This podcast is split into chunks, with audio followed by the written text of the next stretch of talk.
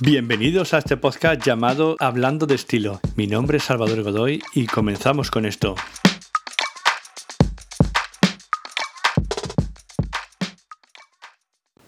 Hola, ¿qué tal? Muy buenas. A ver, una de las preguntas más recurrentes en mis mensajes privados de Instagram es siempre cómo vestir para ir a una boda bien sea como novio, padrinos, testigos o invitados, hay muchísima gente que me pregunta por esto. Me preguntan por detalles, dudas y lo cierto es que la mayoría de ocasiones la gente tiene las mismas dudas y, suele cometer los mismos errores de concepto. Así que hoy trataré de explicar cada una de las situaciones razonando con vosotros el porqué de mis sugerencias y consejos. Vamos a ello.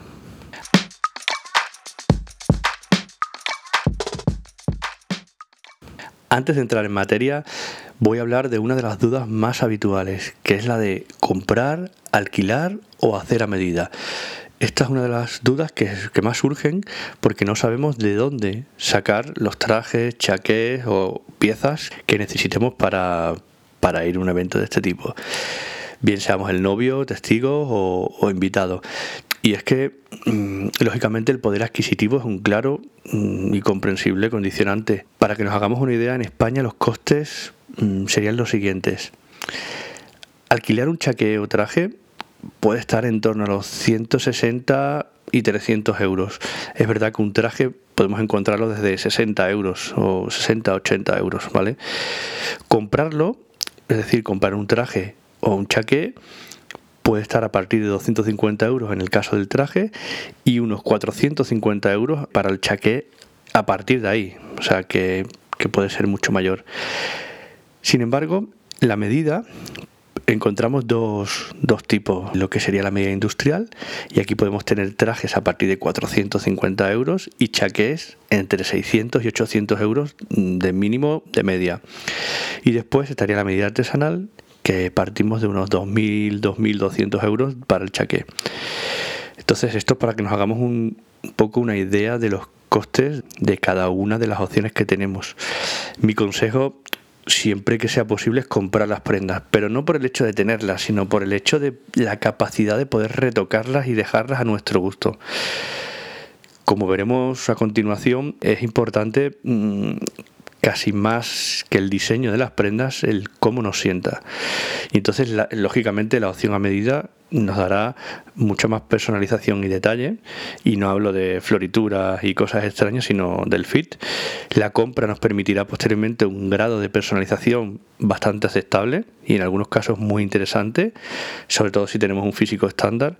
Y el alquiler será la opción que menos grado de personalización tenga pues como mucho nos dejarán ajustar las mangas, pantalón y en algunos casos alguna cosa más. Entonces, por eso yo siempre siempre trato de que el alquiler sea la última opción que tengamos en cuenta. Lógicamente yo aquí no me meto, esto es un tema que depende del presupuesto que tenga cada uno, las ganas que tenga de gastarse dinero en prendas, que yo entiendo que hay gente que prefiere gastarse en relojes, en coches eh, o, básicamente en salir a cenar. Hay gente también que, no le da importancia a este tipo de eventos y es perfectamente respetable. Pero independientemente de la mm, digamos de la opción que cojamos, tengamos en cuenta, por favor, las recomendaciones que a partir de ahora voy a ir comentando en cada caso.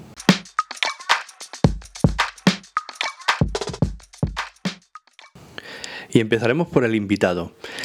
Esta será con diferencia, a menos que tengamos una vida amorosa de lo más entretenida, la situación más común a la que nos enfrentaremos en cuanto a bodas se refiere. Y lo primero que, debe quedarnos claro es que no somos los protagonistas de este día. Siempre debemos de optar por un look discreto, elegante y acorde a la ocasión. Ese día debemos pasar totalmente desapercibidos, no es el momento de lucirse, ni llamar la atención, ni nada parecido. Y esto es importante que lo tengamos muy claro. Personalmente, conforme han pasado los años y he ido asistiendo a diferentes bodas, cada vez he ido más y más discreto y neutro. Por ejemplo, en la última boda que tuve a principios de este pasado verano, asistí con un traje azul marino, camisa azul muy claro, corbata también azul marino y zapatos negros. Y he de decir que ha sido el look que más me ha gustado con diferencia. ¿Por qué? Pues porque puse hincapié en que todo el traje me quedara impecable. Cada detalle de la chaqueta, los hombros, las mangas, cintura, solapa. Así es como en el fondo acabas destacando. Pues todos esos hombres al final se preocupan por competir por la corbata más llamativa, el nudo cada cual más grande, los tirantes cómicos, los zapatos marrones y brillantes y al final todos se olvidan de cómo realmente tienen que quedar las prendas. Y, lo bueno es que la sobriedad y esa neutralidad lo que hace es dejar paso a que estos detalles tomen de verdad protagonismo. Al final la gente verá que va extrañamente diferente y correcto sin ni siquiera saber por qué. Y esto es lo que me pasó la última vez. Y a ver, no quiere decir que todo el mundo ahora vayamos a las bodas de azul marino corbata azul marino y camisa azul o blanca. Por supuesto existen variantes, pero lo que tenemos que tener claro es la esencia y el concepto que, os comento. Podemos cambiar la corbata azul por una gris oscuro o claro, dependiendo de la situación, o cambiar la camisa azul por una blanca, pero también podemos optar por otro traje por un traje gris más claro u oscuro en función de si la boda es de día o más tarde y noche y en ese caso optar por una corbata azul marino, una camisa blanca, pero siempre siempre zapatos negros, eso hay que tenerlo en cuenta, ¿eh? es por lo menos en bodas formales donde, donde esté claro que, hay que ir eh, elegante y, y digamos con un código de vestimenta. Tejidos.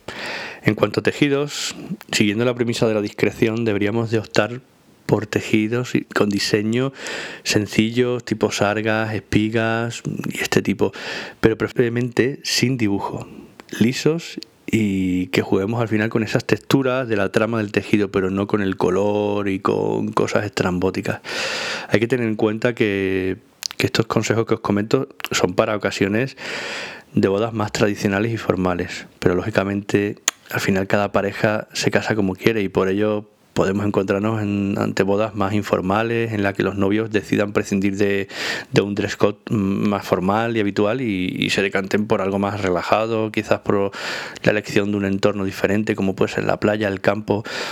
Y, bueno, que aparezcan la ocasión de looks más diferentes. Desde mi punto de vista, esto es incluso más complicado porque es mucho más fácil ir, formal y, y, correcto a un sitio que, que en el momento en el que nos empiecen a poner situaciones un poco más complejas podemos meter mucho la pata. Entonces, desde mi punto de vista, no debemos olvidar nunca la regla de la discreción y la neutralidad, independientemente del entorno en el que estemos. Pero bueno, esto lo, iremos comentando más adelante. Al final, lógicamente, para una boda en la playa, pues no tiene sentido que vayamos con los looks que hemos comentado antes, pero sí quizás, y teniendo en cuenta esta regla, podemos ir con un traje de lino beige, con una camisa de lino sin corbata, mocasines de antes, alpargatas, pero, pero siempre, como digo, con colores neutros, básicos y, naturales. Ahora le toca el turno a los padrinos y los testigos. Y es verdad que generalmente estos suelen tener algo más de protagonismo durante la ceremonia, por lo que tiene sentido que de alguna forma se diferencien del resto. Habitualmente los novios suelen pedir que los padrinos, eh, si el novio viste de traje, también lo hagan. Y para mi gusto, en estos casos lo ideal es escoger un chaque clásico. Al final suele haber normalmente dos padrinos. Entonces, lo normal es escoger una levita negra, pantalón gris a rayas, camisa blanca, chaleco discreto, unos ojos negros y una corbata lisa lo más sobria posible. Yo es la opción que cogería. Creo que, estas dos personas eh, podrían ir con un look que al final es clásico, es ceremonioso y es elegante, pero tienen cierto protagonismo, pero no luchan, ¿no? Al final no, no, intentan quitar protagonismo al resto de, invitados ni, ni, de, ni de novio. Recordemos que, estaremos muy cerca del, del, novio y no debería destacar sobre él en ningún caso. Para los testigos se suele pedir también en estos casos que se vaya de chaqué y aquí pueden empezar los problemas. ¿Por qué? Porque al final tu padre, tu suegro, puedes controlarlos un poco, decirles cómo, cómo deben de ir, darles ciertos consejos si, si te preocupa el tema y, conseguir medianamente que, que, vayan decentes. Pero la mayoría de tus amigos que van a ir de testigo no suelen disponer de chaqué al final acaban alquilando en el sitio más barato que pillan y con suerte lo hacen pues pocas semanas antes del enlace y al final con un asesoramiento bastante pobre por norma general. Y al final, si somos conscientes, es mejor no optar por esta solución si sabemos que será el resultado que os cuento con casi toda probabilidad. Es mejor pedir que vayan de traje, azul o gris, y todos iguales y regalarles por ejemplo la corbata para, para homogenizar y, bueno y al final crear una estética y pedir que pongan atención en, en los detalles y sí algunos preferirán seguir con la opción del alquiler pero con seguridad otros aprovecharán para renovar su traje, ese traje de las ocasiones especiales y se comprarán uno nuevo y podrán tener en cuenta pues esas consideraciones que, le hayáis indicado y bueno pues mira pues de alguna forma podremos acercarnos un poco más a, lo que eh, nos gustaría que fuese, ¿no? De todas formas todos tenemos ese amigo o esos amigos que les importa bastante poco el vestir, que tienen otro tipo de preocupaciones y que son perfectamente lógicas y respetables y bueno, habrá que quererles igual, ¿no? si nos fijamos un poco, eh, hemos pedido discreción para los invitados, hemos pedido también algo de discreción para los testigos y los padrinos, pero ¿qué pasa con el novio? Aviso que el novio tampoco debe ser el ganador de la competición del protagonismo. ¿Qué quiere decir esto? Que al final el problema es que si todos los anteriores, que es lo que suele pasar con, con como norma general, los padrinos, testigos, invitados, van creando esa competición, hay novios que piensan que si no destacan por encima del resto, pues no serán los protagonistas del evento. Y entonces, claro, ahí es cuando vemos a novios con soluciones estrambóticas, ¿no? Con, al final con, con solapas raras, semilevitas y cosas extrañas, simplemente para, para decirles a todo el mundo, oye, yo soy el novio. Y la verdad es que cuidado, que mm, nosotros somos el novio y no hace falta decírselo a todo el mundo, ya lo saben. Al final les hemos invitado a nosotros a la boda y, y no hace falta que nuestra vestimenta mm, lo diga de forma tan evidente.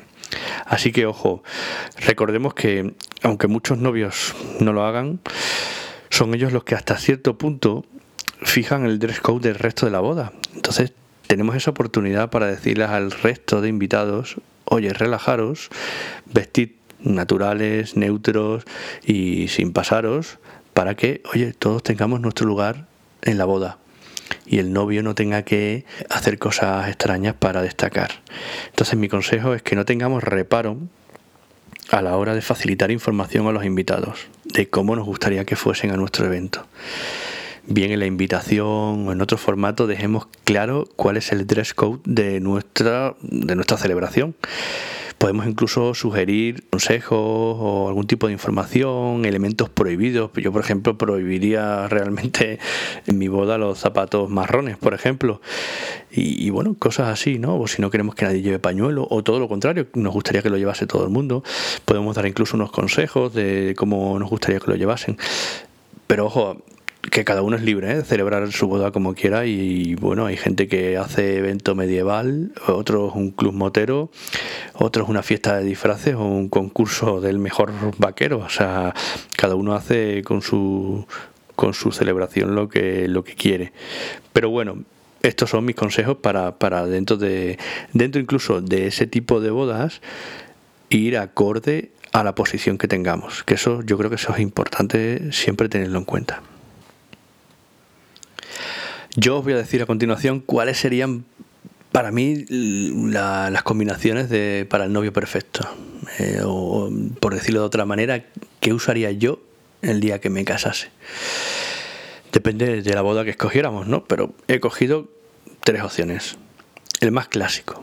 Un chaque clásico de levita negra, pantalón de rayas, un chaleco color crema, cruzado, con un cruce bajo, con solapas, una camisa azul muy claro, con puño doble y un cuello italiano. Después una corbata gris medio o un burdeos muy neutro, unos zapatos Oxford negro y, un pañuelo blanco. Este sería el look más clásico y para mí perfecto.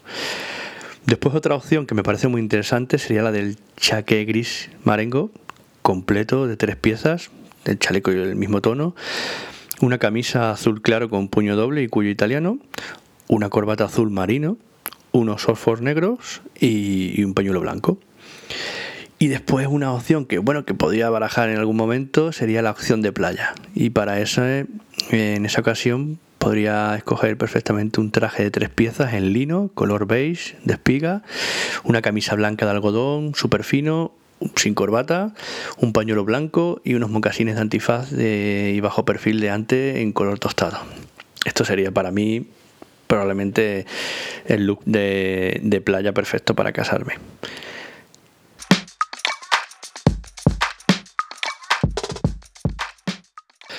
Bueno, entonces vamos con la conclusión. Lógicamente conseguir que todo el mundo vaya perfecto en nuestra boda será muy complicado, eso lo tenemos claro porque al final, como decíamos antes, los intereses de cada uno, el estilo de vida, eh, pueden ser muy dispares y, al final encontrar entre ellos y todos cuiden la vestimenta como nosotros nos gustaría, pues es complejo.